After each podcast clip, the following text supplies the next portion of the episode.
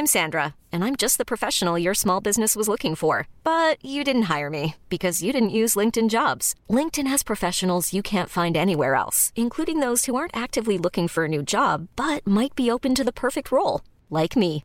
In a given month, over 70% of LinkedIn users don't visit other leading job sites. So if you're not looking on LinkedIn, you'll miss out on great candidates like Sandra. Start hiring professionals like a professional. Post your free job on linkedin.com/achieve today. Moi, je suis parisienne et j'ai eu du mal à trouver sur Strasbourg des gens pour me parler de sexualité un peu alternative. Est-ce que c'est une scène qui existe beaucoup dans la région ou est-ce que euh, bah, vous êtes un peu les seuls et c'est pour ça qu'il n'y a que vous que j'ai trouvé? Il n'y a pas que nous, il y, a des choses, mais euh, après ça dépend ce que tu cherches. Je pense que tu peux trouver beaucoup de scènes libertines, enfin plutôt d'activités libertines, mais tu vois, dans du privé. Euh, donc il faut aller sur du club Est, tu vois, ce genre de, de trucs, de petites annonces. Après, il faut dire que Strasbourg est peut-être un peu petit comme ville. Il y a quand même pas. Euh, enfin voilà, tu vois, ça passe pas euh, pour être une ville hyper euh, festive et underground. Pour l'instant, j'organise mon tour de France du cul en fonction des endroits où on m'invite. Là, c'était le QEJ, une école de journalisme de Strasbourg qui m'a proposé de venir participer à une table ronde devant des étudiants. J'ai profité de ma venue dans l'Est pour chercher des gens qui pouvaient me parler de sexualité, et c'est comme ça que je suis tombée sur Diane Ottawa et Olivier Lelon, un couple d'artistes qui produit ensemble des photos et œuvres plastiques sous le nom de Doll Fiction. Je n'ai pas tout de suite enregistré, ils m'ont tout d'abord donné rendez-vous dans un bar du centre de la ville, puis m'ont proposé de visiter avec eux Eden, une galerie d'art qui propose de nombreuses œuvres à caractère sexuel. Donc, euh, c'est une exposition sur le thème de l'érotisme. Alors, c'est euh, Never Ending Aging, c'est un peu, tu sais, le moment où tu retiens l'éjaculation. En fait. Et là, c'est la deuxième édition. Et vous y allez souvent? Bon, on y va souvent parce que c'est devenu des amis. On fait partie, si tu veux, des artistes de la galerie. On y a exposé euh, l'année dernière. Et euh, ben voilà, donc du coup, c'est vrai que quand on est au centre-ville, on va pas se faire un petit coucou. Bonjour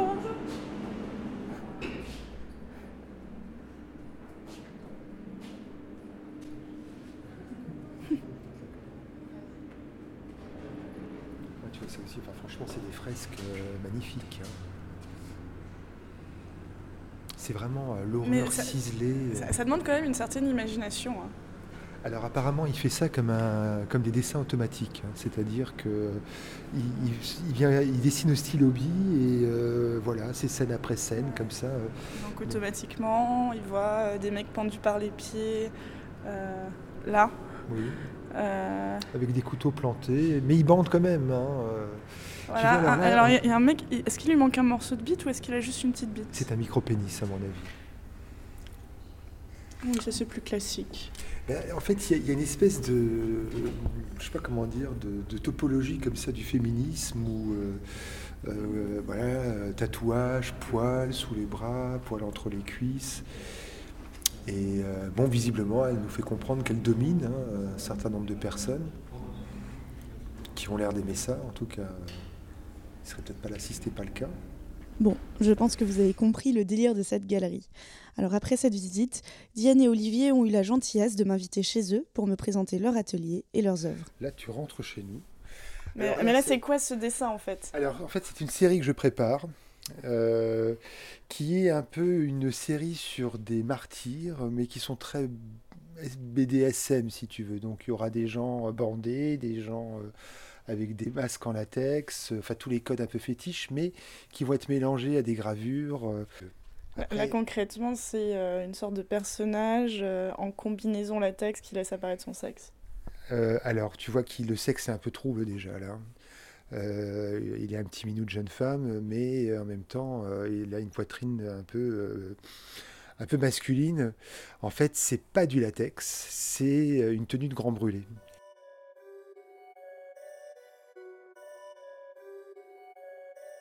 Pour ma famille, en tout cas, déjà, j'étais un monstre parce que ma mère me disait souvent. Euh, euh, comment j'ai fait pour créer un monstre euh, Pareil, parce que j'étais pas. Bah, déjà pas très sociable, pas, je parle pas beaucoup. Et, on va dire que les choses que j'aimais, ça pouvait parfois faire peur à des personnes pas normales entre guillemets, mais voilà, quand on aime tout ce qui est lié à la mort, au sang, à des choses dérangeantes, pour certaines personnes, c'est compliqué à gérer. Le, le, problème, c'est le décalage. C'est-à-dire qu'on est gamin et assez longtemps, et même, ça a même duré euh, euh, en école d'art, on est un peu seul. C'est-à-dire, euh, on se rend compte, on va peut-être pas en parler parce que j'en ai marre de, de, passer pour le terrain de, de, service. Donc, on, on, est un peu isolé. Ça, c'est un problème. Parce que lui, comme moi, c'était compliqué au niveau de nos, attraits, euh, tout ce qu'on aime bien, qui n'est pas forcément du goût de tout le monde, euh, c'est un peu compliqué. Et du coup, en, en étant ensemble, bah, tout était plus simple. Et au fur et à mesure, bah, les choses sont devenues de plus en plus sérieuses, donc on a lâché chacun nos vies d'avant pour être ensemble, et puis on a créé notre couple d'artistes. Et bah, maintenant, tout va très bien. Notre relation nous inspire des œuvres, elle nous questionne sur qu'est-ce que c'est que, qu'est-ce que, c'est que le sexe, qu'est-ce que c'est que des sexes hommes-femmes, qu'est-ce que c'est que leur rapport. Donc euh, l'énergie de l'un euh, nourrit l'énergie de l'autre. Euh, et comme on est assez fusionnel, en fait, ça marche assez bien. Ouais, bah comment ça s'est mis en place? Bah Déjà parce que Olivier est photographe, déjà de base. Donc il, avait, il a toujours eu besoin de modèles. Et au fur et à mesure, je suis devenue bah, son modèle principal. Donc, euh, ce qui est plutôt sympa. Et maintenant, justement, avant, c'était ses idées à lui qu'on mettait en image. Maintenant, c'est nos idées à tous les deux qu'on assemble, on les transforme, on mélange. Euh, bah, moi, je suis plutôt dans le dessin. Moi, je dessine beaucoup. Et du coup, on mélange nos, nos différentes pratiques en tant qu'artiste plasticien. On mélange de la photo, de la sculpture, du dessin. Euh, et on met pas mal en scène notre, notre histoire d'amour. donc, donc c'est assez agréable de travailler à deux. Et finalement, qu'est-ce que euh, toutes ces créations t'apportent?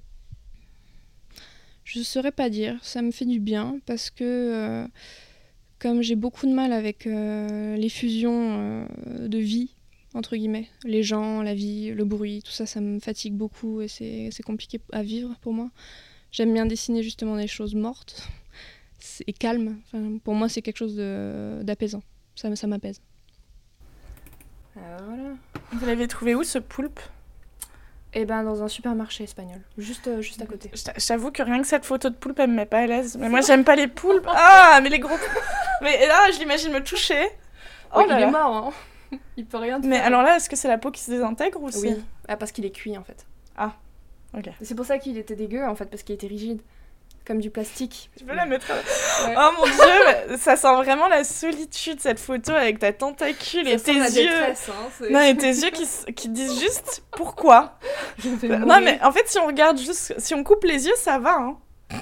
Si on coupe les yeux, la photo elle est jolie, mais bon, t'as tes yeux malheureusement. Ah non, mais c'est une cata. Hein. Je te dis, on n'a pas réussi à en avoir une bien parce que. on dirait que je vais pleurer.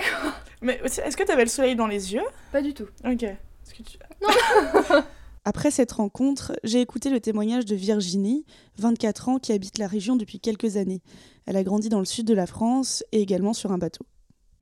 Euh, le premier mois, je devais avoir 11 ans.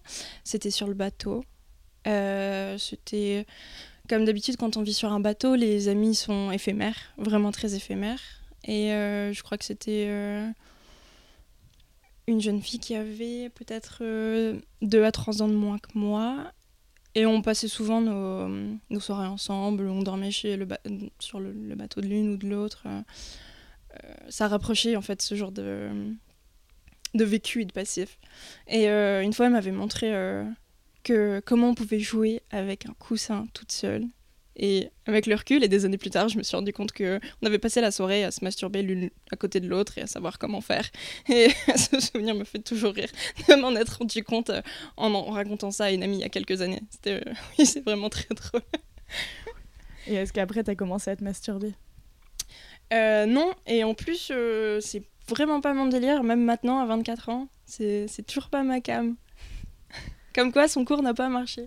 Est-ce que tes parents t'avaient parlé euh, de relations, de consentement?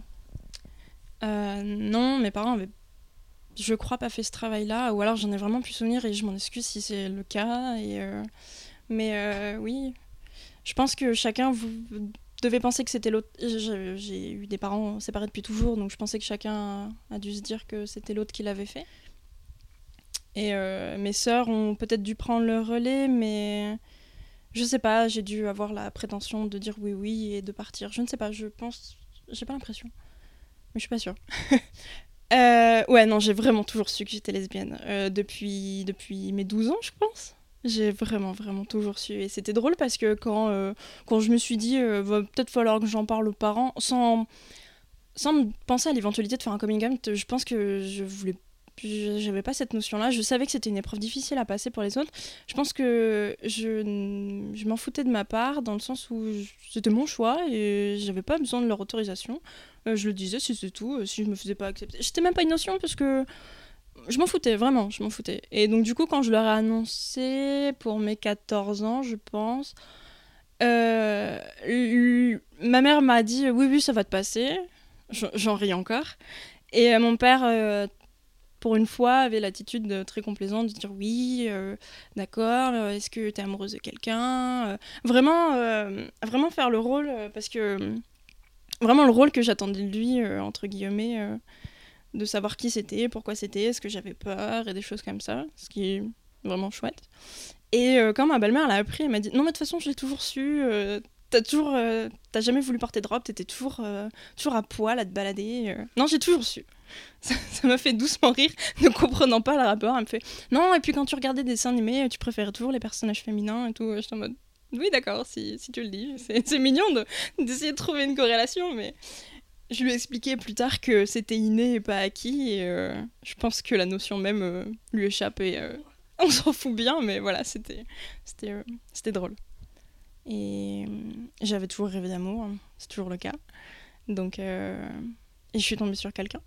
Et à partir de là, ça allait mieux. C'était euh, le 1er juin. Je venais de, faire, euh, de refaire ma couleur rouge flamboyante. J'en étais fière. On avait une soirée euh, pour fêter la fin du bac de français. Et je croise cette, cette nana qui me regarde et me fait Ah, t'es Chine dans Nana J'étais en mode.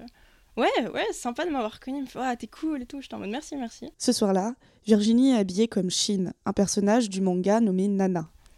Et euh, j'ai passé la soirée euh, sympathisant avec d'autres nanas.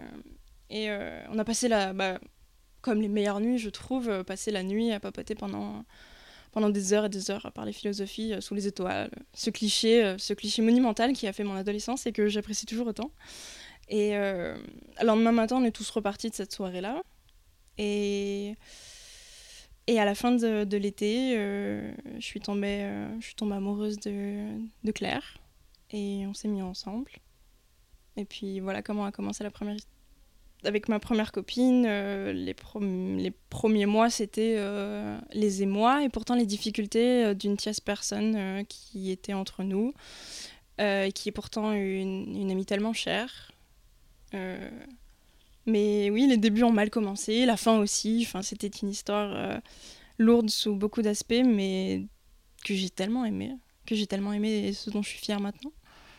Donc, euh, c'était de réapprendre qui j'étais, de, de, voir que j'étais plus la seule à avoir de l'expérience, d'autant plus que avec les femmes, je n'en avais aucune. Et puis, c'était aussi un parallèle entre euh, ma vie personnelle avec ma vie parentale et cette, cette fille et sa famille à elle qui m'avait adoptée et, et, tout ce dont j'avais besoin, un, un refuge dans tous les sens du terme. Et sexuellement, ça se passait comment? La question qui fâche, le côté sexuel, de... eh bien, malheureusement pour elle, euh, comme j'avais des problèmes et que je ne savais pas mettre de mots dessus, euh, ma sexualité avec euh, était vraiment pas terrible. Je, je pense qu'à un moment donné, je ne la laissais plus me toucher parce qu'il y avait une incompréhension avec moi et mon corps. Et je pense que ça a complètement faussé notre relation. Euh, oui, non, c'est euh, ma sexualité est vraiment, vraiment dentelée parce que j'ai été violée à multiples reprises. Et je m'en veux et j'ai pas fait les choses dans l'ordre, mais, euh, mais voilà, s'il y avait eu que ça. La raison pour laquelle ça s'est arrêté, je pense qu'on suivait des chemins trop différents et c'est. Enfin, c'est surtout que ça devenait vraiment très complexe. Je pense que j'ai un une réelle capacité à faire tout capoter avec les femmes. Et, euh, et ça n'a pas loupé. Ça n'a vraiment pas loupé. Et puis, elle est partie dans sa vie et moi, je suis restée à Strasbourg. Et c'est quoi cette euh, capacité à, à tout faire foirer? Elle vient de ce que j'attends de moi, de ce que j'essaie de ne pas attendre des autres, parce que on est censé s'apporter ça tout seul, de manière euh, sexuelle, sentimentale, affective, le, tout le package pour moi. Et euh, que dire? Que dire à quel point je suis vraiment nulle? Non, je pense que j'arrive pas à me rendre compte des choses en temps et en heure. Et euh, ce décalage-là, il fausse, il fausse la relation. tu sais, c'est comme si tu viens de passer le meilleur anniversaire de ta vie, t'as tous tes copains qui, qui sont là, et tout le monde part, et tu te dis, ouais, c'était chouette comme anniversaire. Et puis des années plus tard, tu ne te souviens que de cette soirée, de toute ton année, tu te souviens que de cette soirée-là. Tu disais c'était euh, la plus belle soirée, je m'en souviendrai toute ma vie, c'était mes 17 ans, c'était voilà. Et ben je pense que ça me fait exactement ça dans les relations. Euh. Je vois au moment au moment voulu que le négatif, en essayant à tout prix de, de m'en sortir. Et après, avec le recul, je me dis que c'était quand même une sacrée bonne période de ma vie. Et puis, en attendant, euh, je me bats avec moi-même pour essayer de la rendre, euh, pour me convaincre, en fait. Me dire que c'est maintenant l'instant T, que c'est maintenant que je dois vivre, que, que, tout est beau, que, que voilà. Hum, ma relation avec la toute première, euh, ça a été deux ans et demi. Deux ans et demi et, et deux ans de déni. Vraiment deux ans de rupture. Vraiment pur et dur. Euh, à pas sortir la tête de l'eau. Euh, vraiment. Euh, même maintenant, je pense que je ne sais pas toujours pas pourquoi ça a été si difficile. On, on, va reprendre la phrase évidente de c'est pas moi qui ai pris la décision, mais la réalité c'était que j'avais toujours cette impression de me battre et que les choses n'étaient pas finies pour moi parce que j'avais pas fini de me battre, sans vouloir accepter que pour elle c'était fini. Il y en a, il y a des fois où se battre dans le vent ça sert à rien. Elle avait raison et hum, parce que je suis quelqu'un de très mélancolique, vraiment très mélancolique. Et j'adore ça, je me noie dedans, et c'est tellement mieux avant, comme disaient nos grands-parents. Et euh, c'est. J'arrive à voir toute beauté de, la moindre souffrance que j'ai eue, donc euh, c'était c'était beau, toute cette aventure-là. Et j'ai pas voulu en démordre, et puis ma vie, euh, ma vie d'étudiante à Strasbourg était difficile, donc il était plus facile de, de rester dans ma, dans ma, dans ma souffrance, tout simplement. Et puis un jour, quelqu'un m'a dit euh, ça suffit. Et, euh, et sur une anecdote un peu bête, il m'a dit tiens, envoie-moi une, envoie une photo de toi. Je je demande pardon, c'est n'importe quoi. Il me fait si, si, vas-y, envoie-moi, j'ai parlé de toi à une copine. Je demande ça va, je suis grande, donne-moi son numéro, je me démerde. Et, voilà qui est arrivé dans ma vie la, deuxième, la deuxième aventure de ma vie. Et du coup, cette aventure-là, elle a commencé deux jours avant Noël, je crois. Et euh, j'étais retournée euh, à Nice chez mes parents. J'étais même partie à la montagne avec des amis. on voulait faire Nouvel An en grande pompe euh, dans un chalet.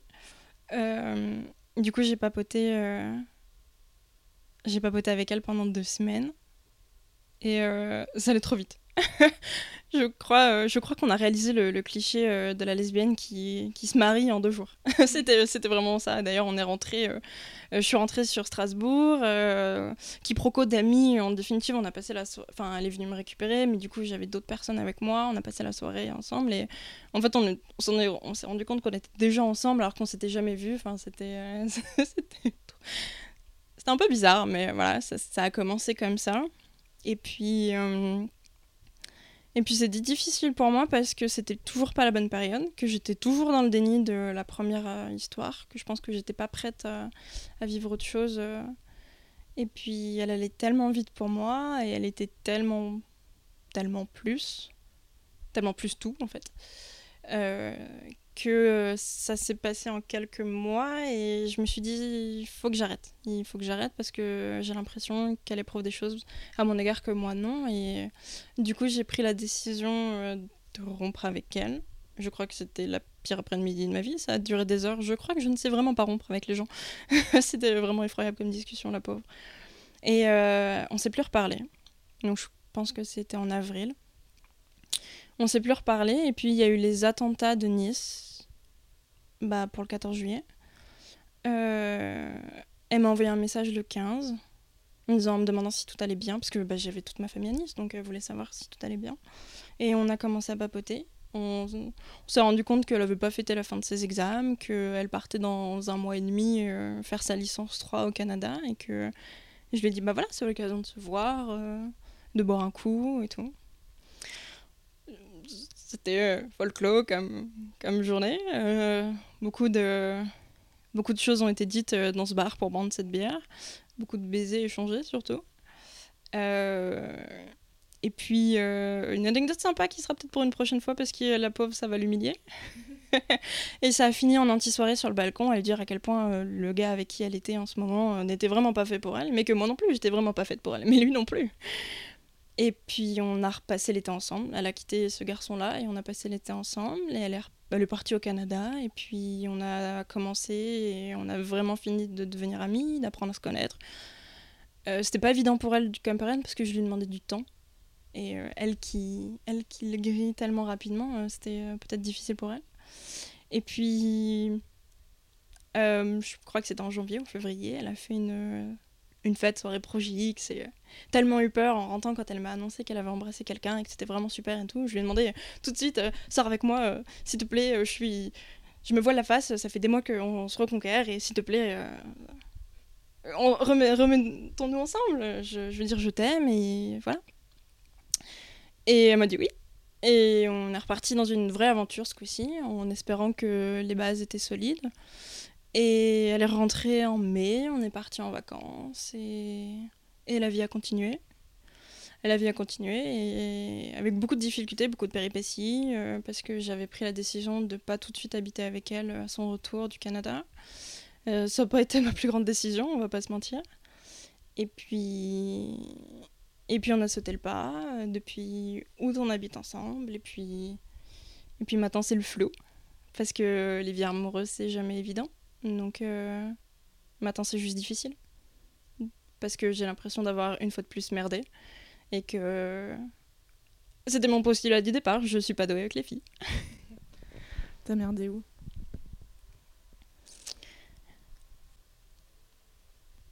On va plutôt dire qu'est-ce que je n'ai pas qu'est-ce que je n'ai pas merdé. Euh, des mots blessants parce que j'étais quelqu'un d'apeuré. Euh, d'essayer de l'aider alors que c'était pas la bonne méthode euh. j'étais vraiment une sale gosse vraiment vraiment une sale gosse j'ai j'ai mal géré des points où elle avait peur en essayant de compenser avec tout le monde pour être bien avec tout le monde et puis, j'ai pas dû faire la part des choses tout le temps. Et puis, de toute façon, les erreurs, elles sont partagées. Et puis, c'était pas évident pour nous de, moi, gérer ma vie de jeune salariée et d'elle, euh, d'elle étudiante euh, à fond dans ses études. Et d'ailleurs, quelque chose que j'avais du mal à comprendre au début, euh, comment une personne pouvait autant être accrochée à ses études. Pour moi, c'était que que les clichés que les professeurs essayaient de nous faire apprendre. Et en fait, non, je suis tombée, je suis tombée sur elle, qui n'avait que la carrière en tête, et Dieu merci. Et, et voilà, il y a beaucoup de, beaucoup de points où on, s'est mal comprise. Ça a été une guerre de compromis et euh, apparemment j'ai perdu. Tu le vois comment le futur? Le futur, là, euh, honnêtement, euh, sans elle, c'est difficile. Et je sais pas. C'est une question très très difficile. Qu'est-ce qu'on peut te souhaiter alors? Son bonheur à elle. J'ai envie d'avoir un câlin. C'est pas grave.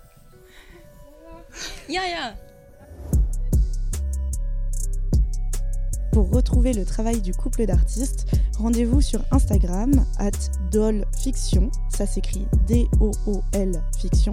De mon côté, rendez-vous le 10 avril pour un prochain podcast. Si vous voulez m'aider à grandir, le plus simple est comme toujours de parler de vos épisodes préférés autour de vous et de m'envoyer des commentaires et des 5 étoiles sur iTunes.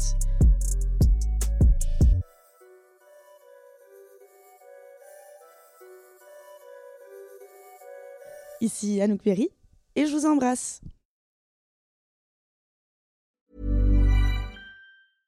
When it comes to your finances, you think you've done it all. You've saved, you've researched, and you've invested all that you can. Now it's time to take those investments to the next level by using the brand behind every great investor, Yahoo Finance. As America's number one finance destination, Yahoo Finance has everything you need, whether you're a seasoned trader or just dipping your toes into the market. Join the millions of investors who trust Yahoo Finance to guide them on their financial journey. For comprehensive financial news and analysis, visit yahoofinance.com, the number one financial destination, yahoofinance.com.